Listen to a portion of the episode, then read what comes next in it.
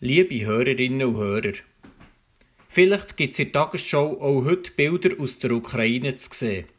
Bilder von Raketenangriffen und von Zerstörung. Und Bilder von Menschen, die müssen fliehen Dabei gibt es heute von dort auch anders zu berichten. Ein Haufen orthodoxe Christinnen und Christen in der Ukraine und in Russland feiern nämlich heute, am 7. Januar, Weihnachten. Sie richten sich dabei nach dem julianischen Kalender. Heute ist also für sie Weihnachten. Doch wie feiert man Weihnachten im Krieg? Ich weiß es nicht. Ich habe Gott sei Dank keine Erfahrung damit. Aber es gibt mir in diesen Tagen zu denken, unter welchen Umständen diese Menschen Weihnachten müssen feiern Aufgrund von Berichten aus dem Zweiten Weltkrieg ahne ich, dass Weihnachten in so Lebenslagen häufig an Relevanz und Teufel gewinnt. Das ist auch bei anderen religiösen Viertungen so. Sie sind gerade in Zeiten von Not und Bedrängnis für einen Haufen Menschen besonders wichtig. Nein, ich möchte auf keinen Fall tauschen. Der Krieg oder auch die Dürre und die Hungersnot am Horn von Afrika sind furchtbar. Die Lebensbedingungen für einen Haufen Menschen in Syrien, in Afghanistan und anderen Orten auf dieser Welt sind schlimm. Jeder Mensch, der unter so schweren, ja unmenschlichen Bedingungen muss leben, ist einer zu viel. Nicht nur an Weihnacht.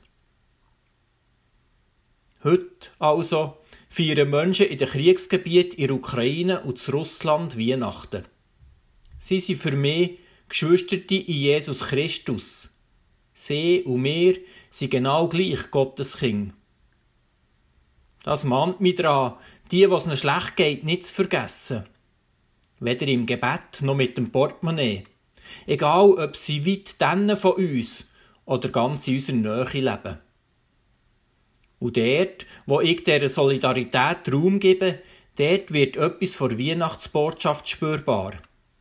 Gerade die, die unter durch müssen, kümmern Gott besonders.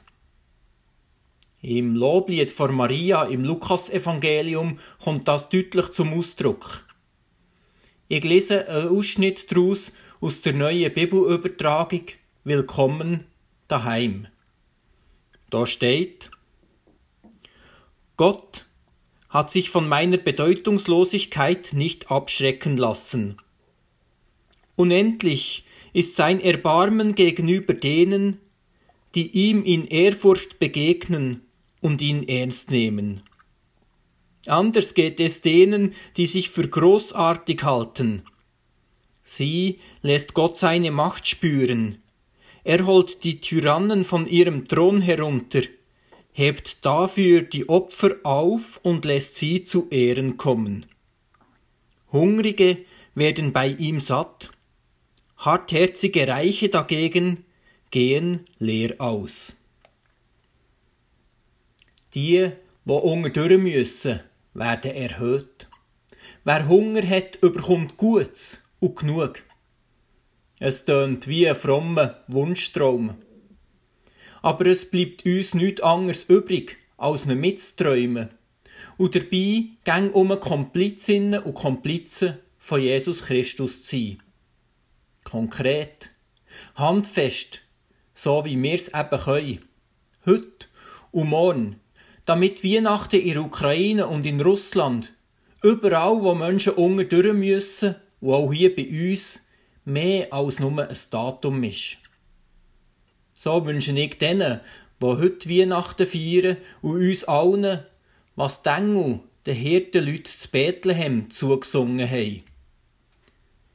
Der dir gehört Gott in der Höhe, Friede soll sein auf der Erde, bei den Menschen mögt's Gute wohnen. Amen, Amen. Ein gesegneter Tag. Andreas Schenk, Pfarrer in Lauperswil.